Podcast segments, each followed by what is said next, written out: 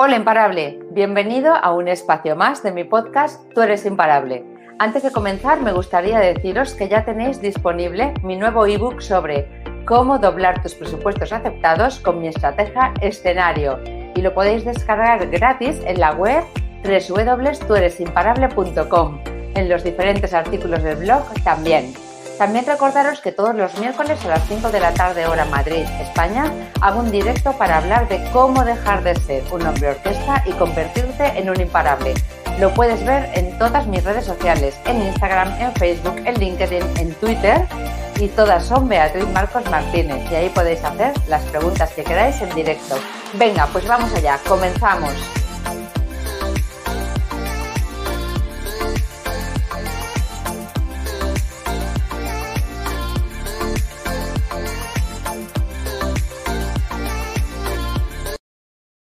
El fin de toda empresa es crecer.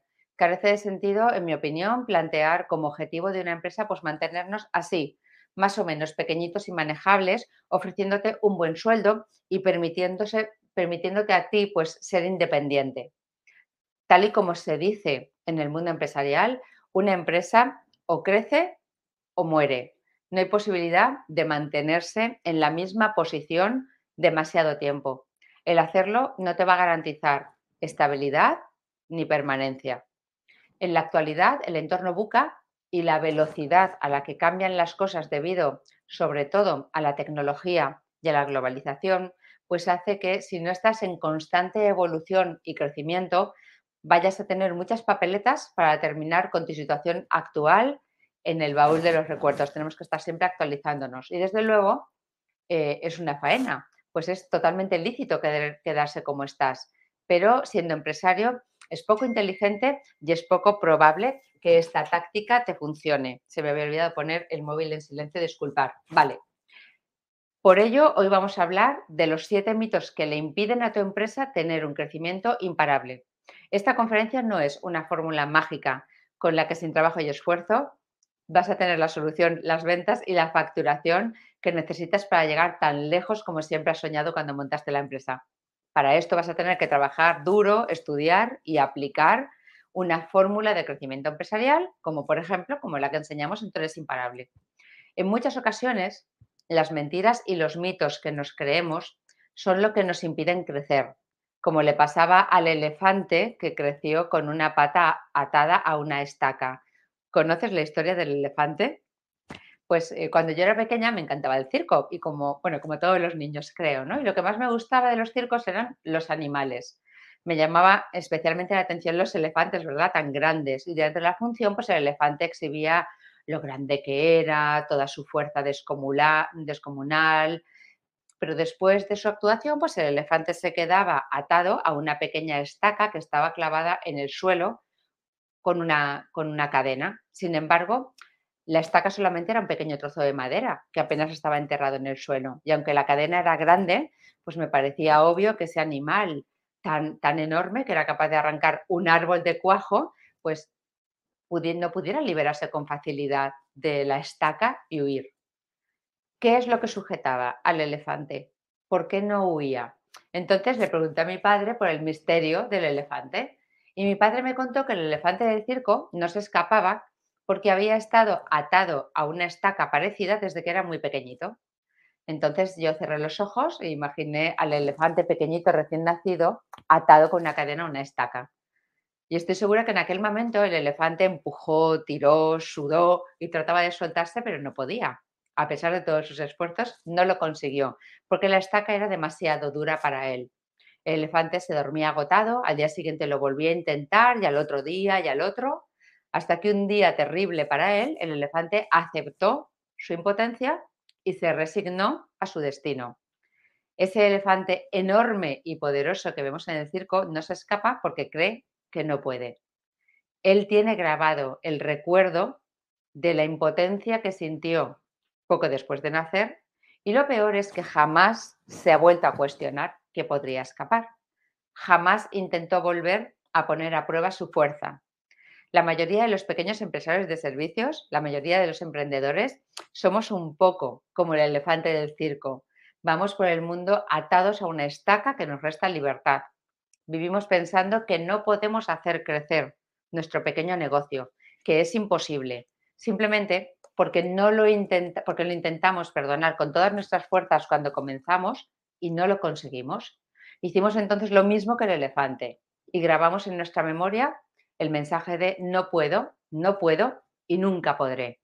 Y hemos crecido llevando este mensaje que nos impusimos a nosotros mismos y por eso nunca más volvimos a intentar liberarnos de la estaca. Cuando a veces sentimos los grilletes y hacemos sonar las cadenas, miramos de, reojo la estaca y pensamos, no puedo, no puedo y nunca podré. Pero hoy estamos aquí para ver que sí que se puede, para hablar de todas estas mentiras que nos hemos creído durante mucho tiempo. ¿Conocíais el cuento del elefante? ¿No? ¿No me decís nada? Bueno, pues em, hoy estamos aquí para demostrarnos que efectivamente sí que podemos y para hablar de todas las mentiras que nos hemos creído y que nos impiden crecer y que nos impiden llevar nuestra empresa donde un día soñamos. Para demostrar que sí que se puede, me gustaría poner, eh, contaros el cuadro que ya os he mostrado alguna vez del tamaño de las empresas y que se reproduce en la mayoría de los países latinos. En concreto, los datos que os voy a dar son de España, pero los números se repiten en casi toda América Latina. Eh, no voy a incluir lo que son la pyme, pequeña la mediana y gran empresa, porque eh, con estos datos de lo que es el autoempleado, la micropyme y la pyme es suficiente. Pero si queréis ver todos los datos de los que os voy a hablar, los podéis ver en la home de mi web, www.turesimparable.com. En el 2020 fueron 1.133.000 emprendedores que lograron construir una microempresa y tenía entre 1 y 9 empleados y facturaron menos de 2 millones de euros. Un millón 133.000. Pero hubieron en ese año un millón 300.000 autoempleados. Es decir, casi la misma cantidad de autoempleados fueron los que se constituyeron en empresa y empezaron a tener trabajadores entre 1 y 9. Es casi la misma cantidad la de emprendedores que se quedaron con el formato de autoempleado, es decir, que no tienen trabajadores, que las que sí que montaron empresa. Como veis, es una cantidad muy similar porque es el, 70%, un millón cien mil es el 70% de los que se quedaron como autoempleados. Entonces, y que llegaron a ser microempresa. ¿Por qué no lo vas a poder conseguir tú si estás en el formato de autoempleado? Además, también hemos visto cómo eh, hubieron 158.000 que consiguieron llegar a tener entre 10 y 49 empleados y pasar de los 2 millones de facturación hasta los 10. ¿De acuerdo? Hasta 9.999.000. Es decir, casi hasta los 10 millones. Y aquí la pregunta es la misma. Si hubo un 15% de las microempresas que fueron capaces de convertirse en pequeñas pymes pasar a tener entre 10 y 49 empleados y facturar entre 2 millones de euros y 10, tú también lo puedes hacer si es que no estás en esta situación. ¿O es que acaso ellos han tenido una situación diferente? ¿O es que ellos han tenido suerte? Tal vez tú creas que sí. Y esa es tal vez una de tus creencias limitantes, pero es una de estas mentiras que has creído y que te mantienen anestesiado frente a tu posibilidad de crecer. Pero hoy vamos a derribarlas todas, todas las falsas creencias, para que puedas convertirte, si es que es lo que quieres, en un empresario imparable. Así que si eso es así, quédate conmigo. Bueno, ahora vamos a ver em, siete de las creencias más comunes que están limitando tu crecimiento. La primera, tengo que ser técnicamente el mejor para triunfar. La gran mayoría de los emprendedores se esfuerzan por dominar hasta el extremo su materia estudian y estudian los aspectos técnicos que le van a llevar o que le llevan a ser muy bueno en su área. Sin embargo, la gran mayoría de especificaciones sobre las que estudian no son las que demanda el 90% de sus clientes, ni son las que le van a permitir triunfar. En general, estos profesionales tienen el conocimiento más que suficiente para abordar con éxito la gran mayoría de servicios que prestan, sin necesidad de ampliarlos más. Lo que sucede es que esta materia es su pasión, es vuestra pasión. Y está demostrado que las personas hacemos mucho más lo que más nos gusta en lugar de lo que más necesitamos hacer. Está demostrado que alcanzarían un crecimiento mucho mayor si se formaran sobre aquello, eh, sobre lo que es completamente necesario, pero no han estudiado, sin embargo, que es cómo ser un empresario de éxito. Qué ironía, ¿verdad? Esta es una profesión, la de ser empresario en sí misma, sobre la que hay que formarse. Imaginemos que tú eres pues un abogado. Los conocimientos como abogado suponen el 50% de los conocimientos que necesitas para triunfar. Y el otro 50% son los de empresario, porque tú tienes tu propia empresa. Si solamente dominas el 50% de los conocimientos, solamente podrás llegar al 50% del camino. De otro modo, eh, ¿cómo vamos a aprender a ser empresarios si no nos formamos? Y si no, dime, por ejemplo, ¿qué formación has recibido en management? ¿Cuánta formación has recibido en liderazgo? Sabemos que dirigir personas es una de las cuestiones más difíciles, pero también de las más importantes para poder crecer. ¿Qué formación hemos recibido en ventas o en marketing? Y sin embargo, todas las empresas tienen que vender sus servicios y promocionarlos. Estas, entre otras, son áreas clave de tu proyecto empresarial y es preciso que te formes para poder dirigir tu empresa con éxito y que alcances los objetivos con los que sueñas o soñaste alguna vez. Sobre este tema en concreto hicimos un directo llamado ¿Qué hacer para triunfar como empresario? Y si lo quieres ver, pues lo puedes encontrar en mis redes sociales o en mi blog, donde podrás verlo en formato escrito, en vídeo o en podcast. Mi consejo es que sigas el ejemplo de líderes de éxito que todos conocemos como Mark Zuckerberg, fundador de Facebook, cuya prioridad de desarrollo personal le hizo leer un libro cada dos semanas, o el ejemplo de Larry Page, el CEO de Google, que atribuyó una de las claves de su éxito profesional a la lectura continua sobre management y dirección de empresas. O el ejemplo de Bill Gates, que a lo largo de toda su vida tenía la rutina de la semana del pensamiento en la que devoraba unos 12 libros de media.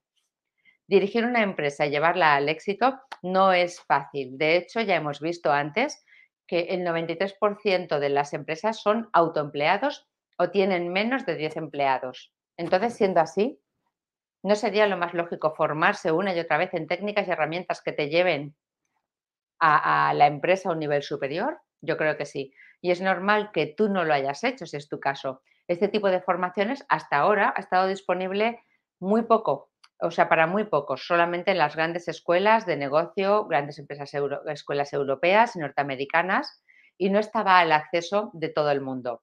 Pero hoy estás de suerte porque ya puedes disfrutarla si sueñas con un crecimiento imparable. ¿Ok? Bueno, la segunda creencia limitante. El cliente no siempre tiene la razón. Yo sé muy bien qué tengo que hacer y cómo en mi negocio. Es verdad que tener un negocio y atender las solicitudes de los clientes puede resultar cansado. Cada uno quiere las cosas de una manera. La gran mayoría de estas empresas que no alcanzan el éxito se focalizan en lo que más es más cómodo para ellos. Establecen cómo debe de ser su día, cuándo y cómo atienden las peticiones y necesidades de los clientes y piensan en lo que les resulta a ellos más útil y más cómodo para hacer su trabajo. Sin embargo, las empresas que hoy están triunfando son aquellas que son capaces de tener un abanico muy amplio de opciones para que el cliente satisfaga todas sus necesidades. ¿Esto es más incómodo para el pequeño empresario? Sí que es incómodo, pero hoy es la manera de tener al cliente contento. Por ejemplo, yo hace un año que trabajo con una plataforma que te ofrece freelance para temas tecnológicos. En esta empresa, en esta plataforma, pues ellos viven de las puntuaciones que les ponen los clientes como hacemos en Amazon con los productos. Y por tanto, la orientación al cliente del profesional independiente que tú contratas es brutal. Son súper rápidos y profesionales. Yo cuando voy a contratar a alguien, pues evidentemente veo todas las puntuaciones y los comentarios de los que han sido sus clientes antes. Son, eh, pues como decía, muy rápidos, son muy profesionales, pero sin embargo la semana pasada decidí contratar a un experto que había sido mi proveedor antes y creía que me lo iba a resolver antes de tiempo, pues me dijo que podría ponerse el jueves y la persona que había seleccionado en la plataforma no podía ponerse hasta el lunes. Yo tenía mucha prisa Y como sabéis, muchas veces el deseo de resolver algo antes nos nubla. Pues eso, mi deseo y la prisa de solucionarlo me llevó a olvidar lo que en el fondo yo ya sabía, que sería la peor opción. Pero en ocasiones, pues bueno, cometemos, yo cometo este tipo de errores. Y llegó el jueves y no había empezado a hacer el trabajo, ni el viernes. El lunes empezó porque yo le presioné y a fecha de hoy no está resuelto. Entonces, cuando me dijo eh, el martes que ya estaba ayer revisado, lo revisó y como era habitual, pues la mitad de las cosas no estaban hechas. Hoy es miércoles y tampoco está, una semana después. ¿Esto te suena a ti? ¿Verdad? Bueno, pues ¿a quién es más probable que yo contrate la próxima vez? ¿Qué tipo de negocio es el que crees que está creciendo más y más rápido? Es totalmente lógico. Aquellos que están completamente enfocados al cliente, que si te dicen un plazo, lo cumplen y que no te van demorando y demorando y contando medias verdades, que es lo que se suele hacer, sobre todo el pequeñito, ¿no? Suele ir salvando la papeleta. Por tanto, o nos orientamos al cliente al 200% y le ponemos en el centro, haciendo que todo gire en torno a su satisfacción, o lo vamos a tener realmente difícil para crecer. Si quieres profundizar más sobre este tema del Customer Centric, puedes ver el directo titulado Los siete pasos para enamorar al cliente del siglo XXI. En él te doy una guía completa de cómo comenzar en el tema de moda, que es el de la experiencia de cliente. Esta es una manera en la que se puede multiplicar las ventas hasta un 240% según los estudios realizados, simplemente con el hecho de poner al cliente en el centro. Por tanto, empecemos a pensar que los empresarios sí que tenemos un jefe y ese jefe es nuestro cliente. Lo puedes ver todas las referencias que te estoy dando, o bien en los directos en cualquiera de las redes sociales, o bien en mi blog, donde tienes la opción de verlo eh, escrito, en vídeo o en podcast. Bueno, tercera creencia limitante. Todos los clientes son bienvenidos. ¿Os ha pasado que cuando tenemos muchas ganas de crecer, aceptamos clientes que no nos interesan? A mí sí me ha pasado. Y por eso sé muy bien que es mejor elegir a tus clientes y dejar a un lado aquellos que no son tu cliente ideal. Una clave para poder crecer es entender al detalle cómo es tu nicho de mercado. Seguro que entre todos los clientes que has tenido a lo largo de tu vida, existe un grupo al que le cuesta, al que a ti te cuesta mucho menos complacer. Hay un grupo de clientes que suelen estar mucho más satisfechos con tu servicio, que no te exigen todas aquellas cosas que tú no le puedes dar o que continuamente se muestre insatisfecho. Este grupo de clientes forma un nicho que es tu nicho natural y es muy importante que comprendas en profundidad cuáles son los requisitos y las necesidades de este conjunto de cliente, cuáles son sus miedos, qué es lo que más les duele en relación al servicio que tú le prestas, cuál es la necesidad o el problema de verdad que tú le puedes solucionar. Y así podrás comprender cuál puede ser tu ventaja competitiva al solucionar este problema para este nicho. Con toda esta información vas a conseguir tener una promesa de wow, una promesa que les deje completamente con la boca abierta y que haga que, que ellos solo quieran trabajar contigo, que tú seas el elegido entre todos los potenciales proveedores con independencia de cuál sea nuestro servicio y cuál sea nuestro mercado, el éxito se alcanza fundamentalmente gracias a dos cosas, al cliente y a nuestra propuesta de valor. Si nuestro objetivo es crecer y para eso estamos aquí, necesitamos averiguar cómo convertir en clientes a muchas más personas y para ello necesitamos atraerlas de la manera lo más irresistible posible, el futuro de cualquier modelo de negocio está empezando a ser marcado y centrado por la capacidad que tenemos de crear valor eh, para nuestro cliente. ¿Y esto por qué es así hoy? ¿Por qué no vale simplemente con, eh, si soy asesor laboral, con hacer las nóminas? Pues porque hoy las empresas no son capaces de diferenciarse unas a otras. La gran mayoría de empresarios consideran que la diferencia está en el producto o en el servicio en sí mismo, por ejemplo, el hacer las nóminas. Y esta manera de pensar está completamente obsoleta. debido a la globalización y a la facilidad y a la capacidad que tenemos de acceder a cualquier proveedor del mundo con un solo clic en nuestro teléfono al instante, pues hace que la prestación del servicio en sí mismo, el ejemplo que decíamos, por ejemplo, de hacer las nóminas, ya no es lo importante. Hay muchos que lo hacen y vosotros a lo mejor os preguntáis, oye, pero ¿cómo no va a ser importante que yo sea capaz, por ejemplo, de hacerle las nóminas perfectamente a mi cliente? Esto es fundamental. Pues yo te voy a decir que no es fundamental.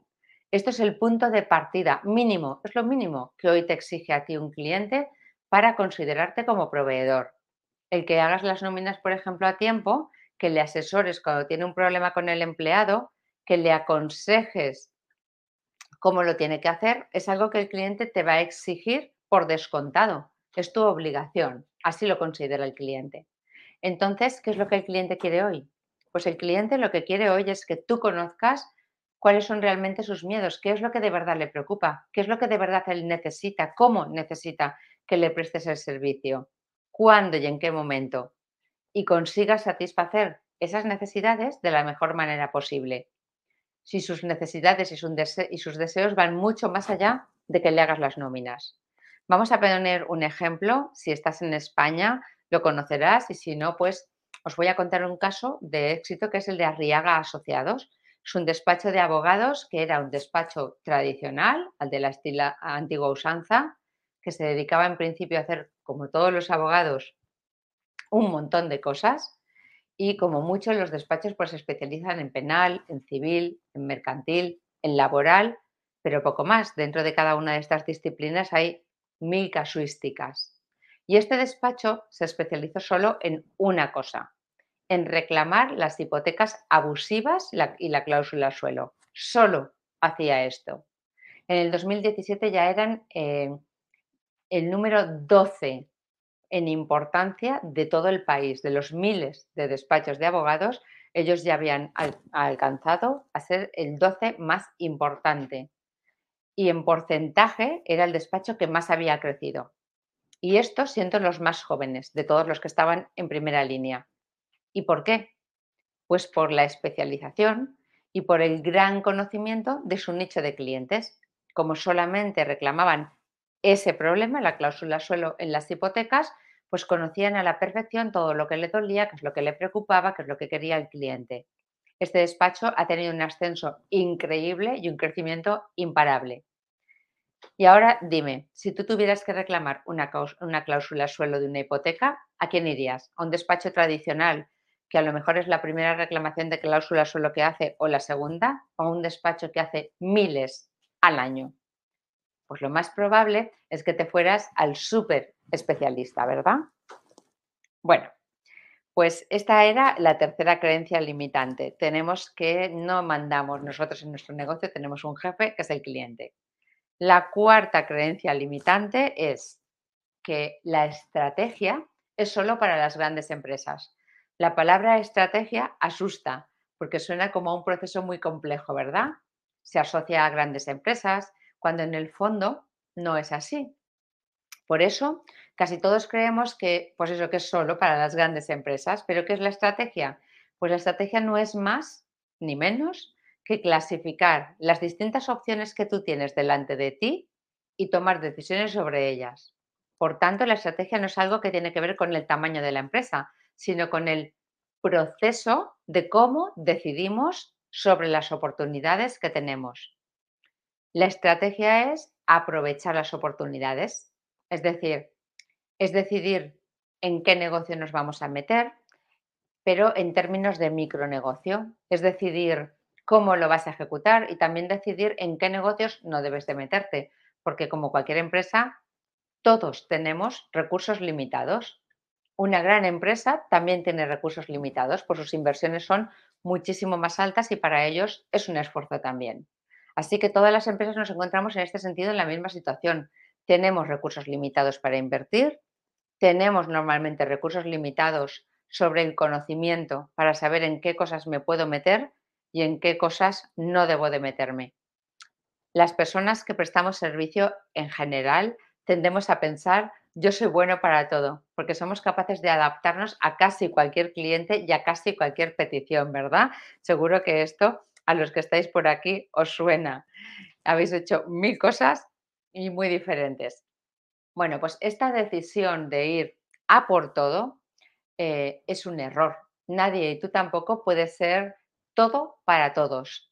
Tenemos que aprender a elegir dónde podemos tener más probabilidad de éxito, identificar qué es lo que nos diferencia del resto y centrarnos en esto. Eso es estrategia, ¿verdad? Que no es para los grandes, es para todos. Y lo que pasa es que como no tenemos recursos para todo, ni personas para hacer bien todo, pues nunca terminamos de destacar en nada, porque no nos centramos solamente en una cosa. Cuando quiero ser todo para todos, acabo siendo nada para todos. No tengo diferenciación, no tengo ventaja competitiva y soy uno más. La estrategia es elegir la mejor hoja de ruta en función de mis habilidades y recursos y de lo que demanda el mercado. Sería algo así como hacer una intersección entre lo que es lo que yo sé hacer, ¿vale? Entre aquello que tiene una diferenciación para no ser uno más, aquello en lo que soy bueno y lo que me demanda el mercado. ¿Vale? Por ejemplo, un asesor fiscal.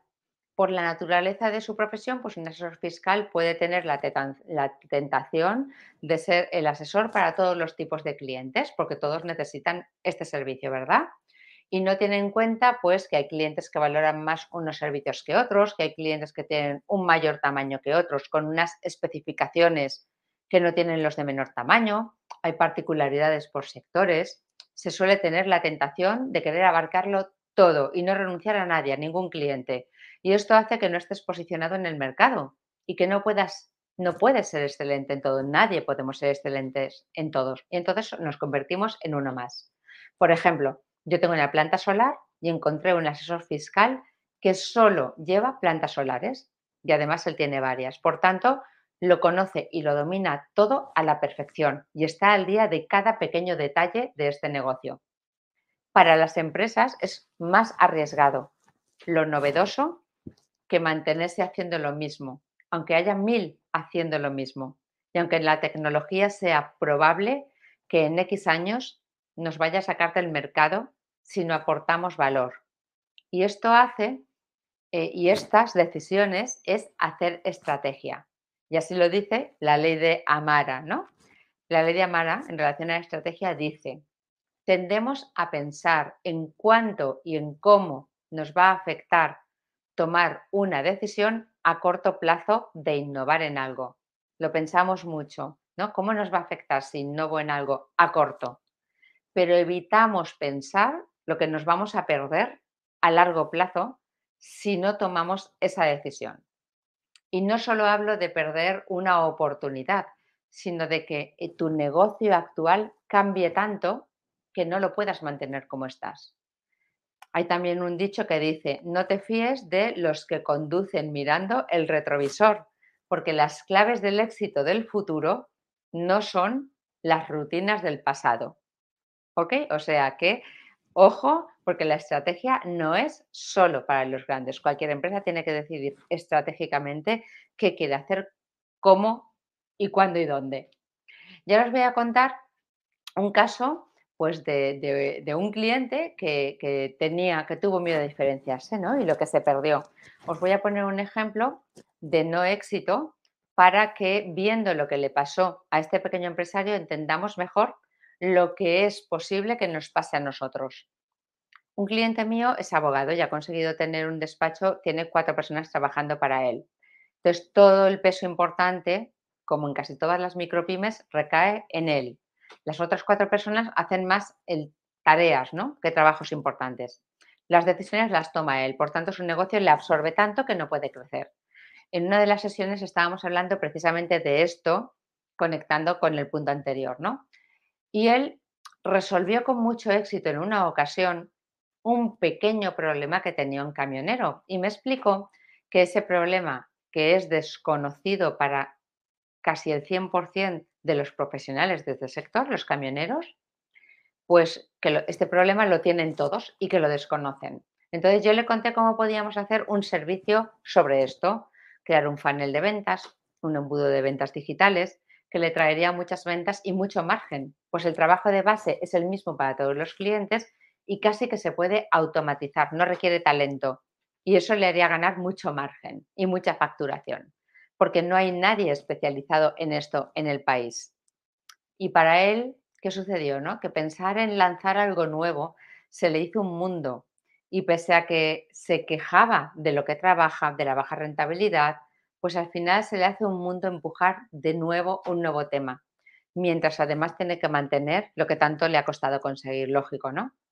Muchas veces, aun siendo, siendo jóvenes, estamos cansados de todo el esfuerzo que hemos realizado y pensamos que nuestro negocio, tal y como está hoy en día, nos va a funcionar siempre.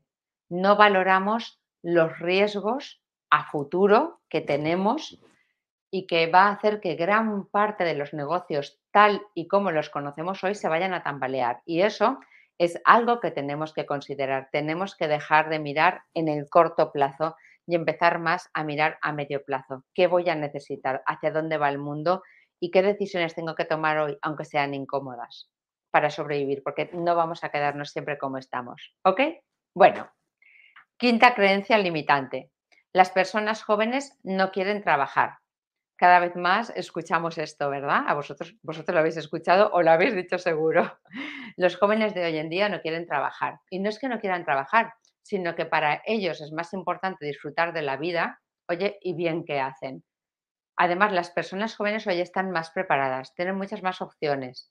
Internet y el teletrabajo hace que les resulte mucho más sencillo que antes cambiar de trabajo. Hoy los jóvenes tienen otra escala de valores para ellos el trabajo no dignifica como nos pasaba antaño a nosotros, ¿verdad? Los que tenemos ya una edad. Para ellos es muy importante, por ejemplo, unirse a una causa en la que ellos crean. Trabajar en una empresa que tenga un propósito con el que ellos comulguen. Por ello es mucho más complicado tenerlos motivados y retener el talento de lo que lo ha sido nunca. Esto significa que el dueño de una empresa, por el hecho de ser el dueño, no tiene autoridad para ellos. Hoy no basta con mandar, es vital aprender a ser un líder. Antiguamente mandábamos y las personas hacían, hoy no. Hoy tienen que entender por qué están haciendo esto y compartir ese por qué. Ellos quieren ser escuchados, quieren desarrollar su creatividad.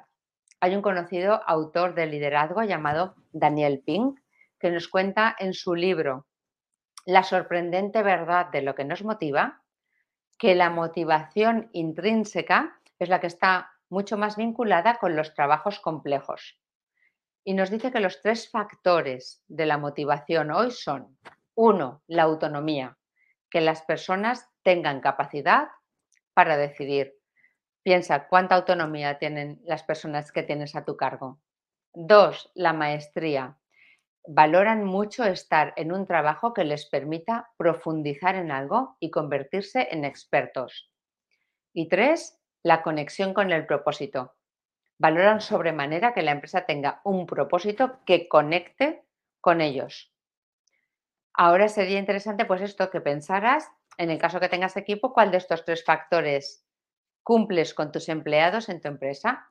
Y en el caso de que no los tengas, de que no tengas equipo en este momento, al menos sería importante que tuvieras ya definido cuál es el propósito de tu compañía y, en, qué lugar quieres ocupar tú en el mundo a futuro. Pues esto también te va a ayudar a conectar con los clientes que son más jóvenes. Si te interesa este tema, puedes ver una masterclass completa, completa en mis redes sociales o en el blog que se llama Las nueve diferencias entre un jefe y un líder. Bueno, pues ahí está. El quinto, la quinta creencia limitante. Nueva creencia, otra creencia limitante, la sexta. En mi sector se han hecho las cosas así toda la vida. El propósito es fundamental, Diana, claro que sí, pero hay muy pocas empresas que efectivamente sepan lo que es el propósito y entiendan para qué les sirve. Porque en general las personas, sobre todo de una edad, pues hemos crecido pensando que queríamos hacer negocios porque eso nos dignificaba y porque era, digamos, nuestra obligación pero no porque fuera importante apoyar una causa porque realmente esa causa nos moviera, ¿no? Y eso es lo que hace que tu público pues, pues conecte contigo, ¿no? Estoy totalmente de acuerdo, me alegro que lo veas así. Bueno, pues la sexta creencia limitante es que en mi sector se han hecho las cosas así toda la vida. Entonces, una de las cosas que más le cuesta al ser humano, a todos, lo que más nos cuesta es cambiar. Cuando hemos aprendido a hacer algo, comenzar a hacerlo de otra manera distinta requiere mucha energía, ¿verdad? Además requiere valor, pues lo más probable es que las primeras veces que hagamos algo nuevo o de una manera distinta, no nos vaya a salir perfecto y además nos cueste más trabajo. Es como que tenemos que dar un paso atrás para poder dar después dos hacia adelante. Esto conecta con el cortoplacismo que, del que hablaba antes cuando hablábamos de la estrategia. Seguro que has oído alguna vez la expresión esta, ¿no? De, de dar un paso atrás para luego dar dos hacia adelante. Hoy en día todos tenemos acceso a muchas herramientas tecnológicas muy económicas que nos facilitan el trabajo y nos hacen avanzar. Lo que sucede es que vamos a mil. Como vamos a mil, pues no tenemos tiempo para pararnos a aprender cómo tenemos que utilizar una nueva herramienta que después nos haría avanzar mucho más rápido. El ser humano en general es cortoplacista y por ello, como pensamos en el hoy, pues hoy es un coñazo, es una lata, es un rollo, no tengo tiempo. Se dicen estas cosas en América Latina.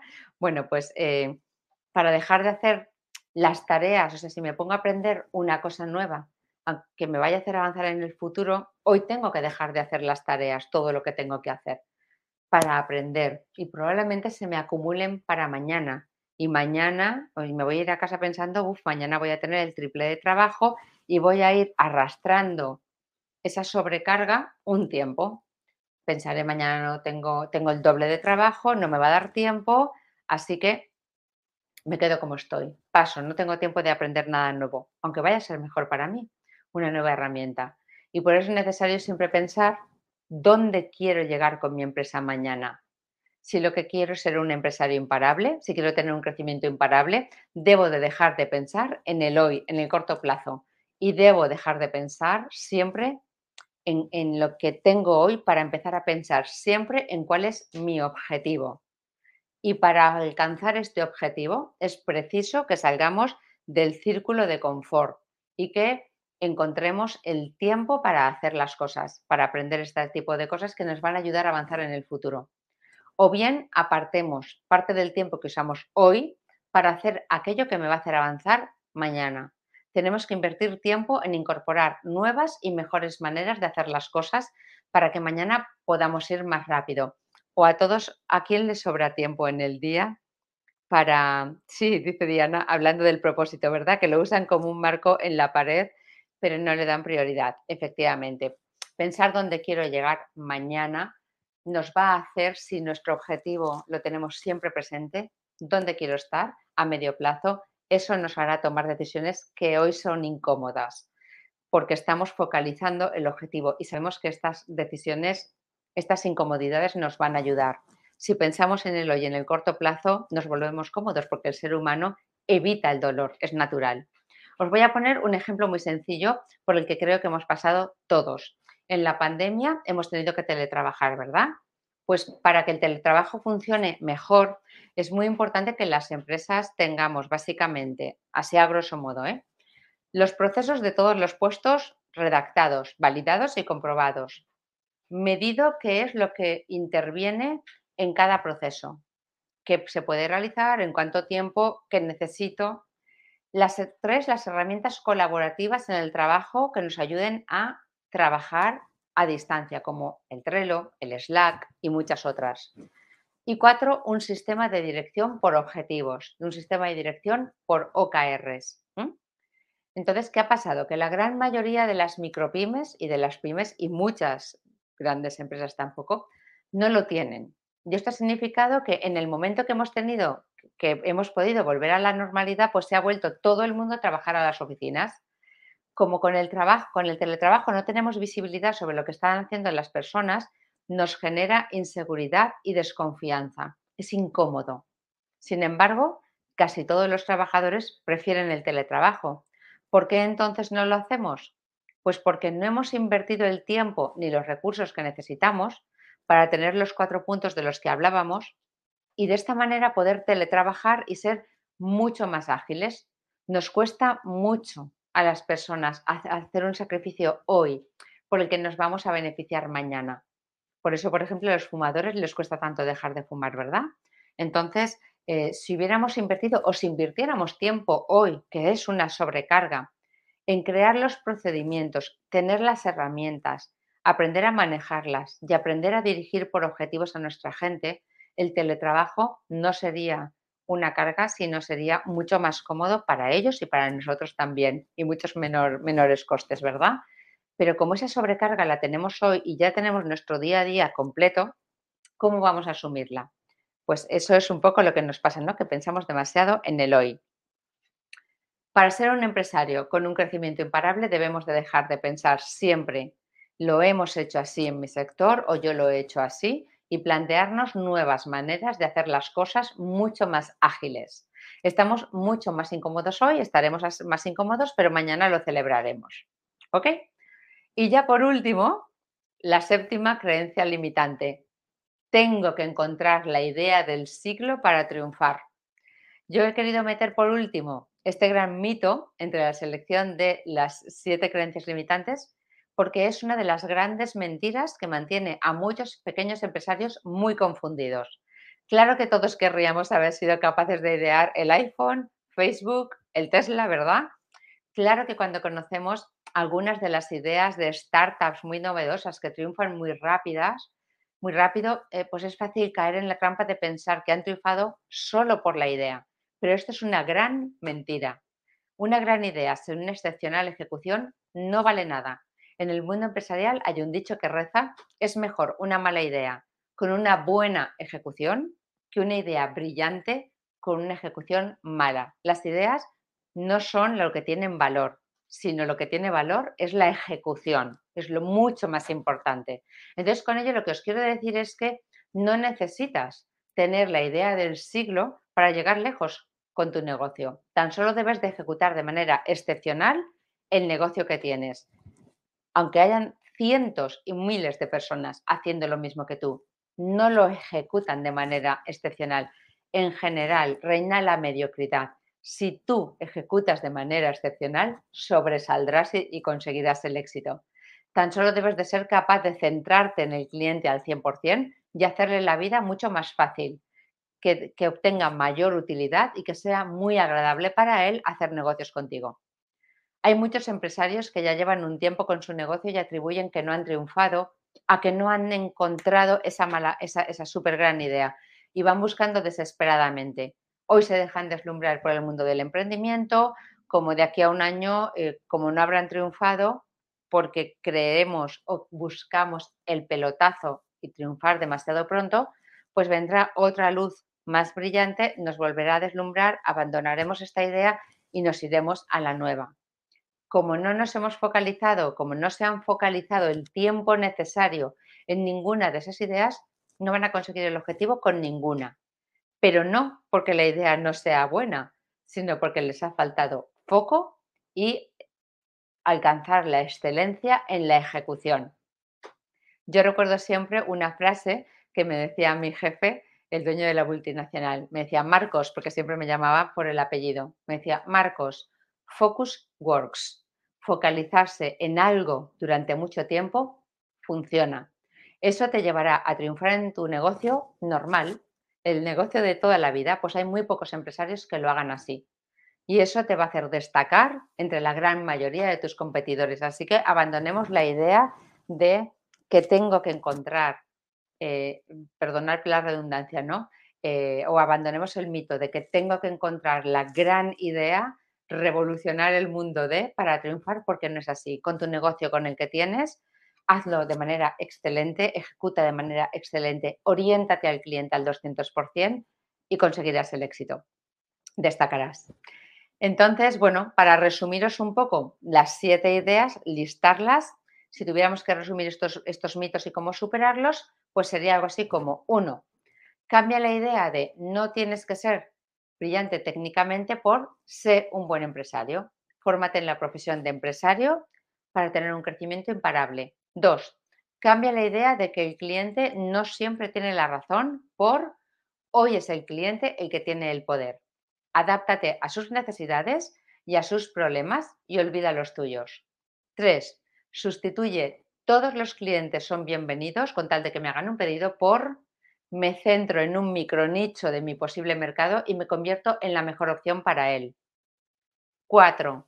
Olvida eso de que la estrategia es solo para las grandes empresas y piensa que cualquier negocio, por pequeño que sea, debe de tomar decisiones estratégicas que le hagan posicionarse como la mejor opción. 5. Destierra la falsa creencia de que los jóvenes no quieren trabajar y cámbiala por debo convertirme en un auténtico líder. 6. Eso de en mi sector se ha hecho así toda la vida, lo vamos a cambiar por es necesario salir continuamente del círculo de confort para incorporar nuevas formas y nuevas herramientas que me hagan avanzar después mucho más rápido. Y siete, por último, tengo que encontrar la idea del siglo, lo vamos a cambiar por debo focalizarme en mi negocio y aprender a ejecutarlo de manera excelente.